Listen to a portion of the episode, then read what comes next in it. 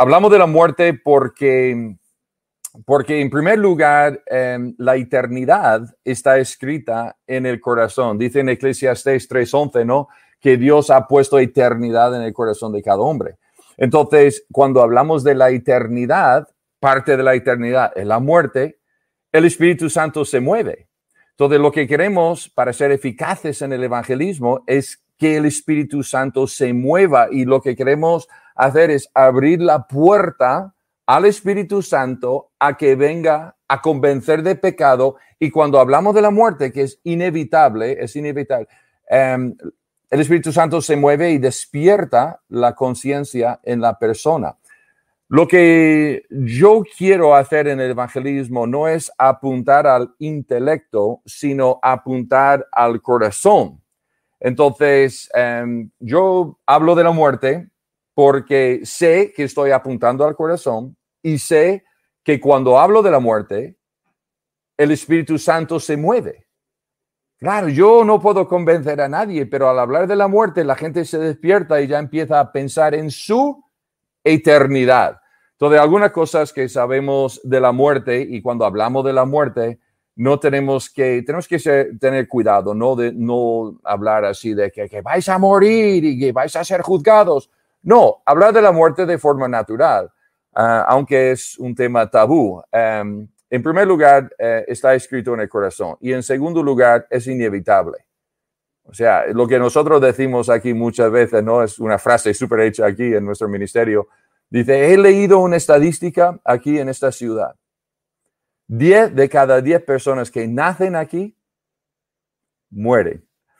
Entonces la gente un poco se relaja un poco, se ríe, pero es inevitable, ¿no? Que está establecido para el hombre morir una sola vez y después el juicio. Entonces, esa muerte es inevitable. La, otra cosa que hay que destacar sobre la muerte que es, es un enemigo, es un enemigo. Eh, es antinatural. Dios no nos ha creado para morir. Por eso hay tanto duelo cuando alguien muere, porque es súper antinatural. Dios nos ha creado para vivir. El pecado vino a destruir y a traer muerte. Cristo en la cruz venció la muerte. Ahora, vamos a, vamos a morir físicamente, pero tenemos que entender que, que es, una, es un enemigo, dice en Corintios, el último enemigo que será destruido es la muerte. Y en Apocalipsis, esto sí me anima. Eh, yo cuando hablo de la muerte, claro, es algo muy cercano porque mi esposa murió hace tres años, entonces la, la, he vivido de cerca.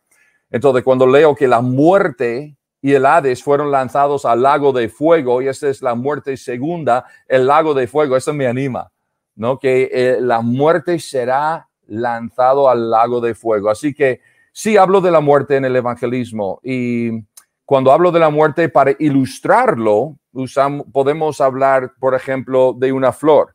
Hoy he comprado una, una flor y ese es un lilio, una fragancia impresionante, pero esta flor, esta flor me, me recuerda a nuestras vidas. ¿Por qué? Porque ahora mismo, pues tenemos buena fragancia porque estamos vivos, pero esta flor, por muy bonita que sea, mira, la verdad es que no está viva la flor, está muerta porque ha sido cortada de, sus raíces, ya no recibe alimentación ni vida.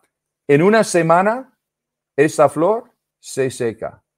Nuestra vida es como una flor del campo, que cuando el viento pasa por ella, dice los salmos, ¿no? Se va a secar. Hoy estamos, mañana no. ¿Y qué va a pasar contigo cuando, cuando se seque tu flor, cuando, cuando tu vida se seca, ¿qué, ¿qué, va a pasar con tu alma? ¿Tú estarías, tú vas a ir con Dios? Entonces, cuando hablamos de esta manera, con los, eh, cuando evangelizamos, usamos una ilustración de una flor, algo que todo el mundo ya sabe lo que es una flor y que se va a secar y no estamos aquí para siempre. Y, y, y podemos hablar de la muerte. Así que dos cosas. La eficacia en el evangelismo reside en el mensaje del Evangelio. Y parte de este mensaje se trata de hablar con la, de, la muerte. Ahora, la muerte espiritual ha sido ya vencida gracias a la cruz de Cristo. Um, y podemos ya anunciar esto de que Cristo ha vencido la muerte. Que si tenemos que pasar por la muerte eh, física, sí, pero espiritualmente la muerte ha sido vencida por Cristo en la cruz. Buenísima noticia.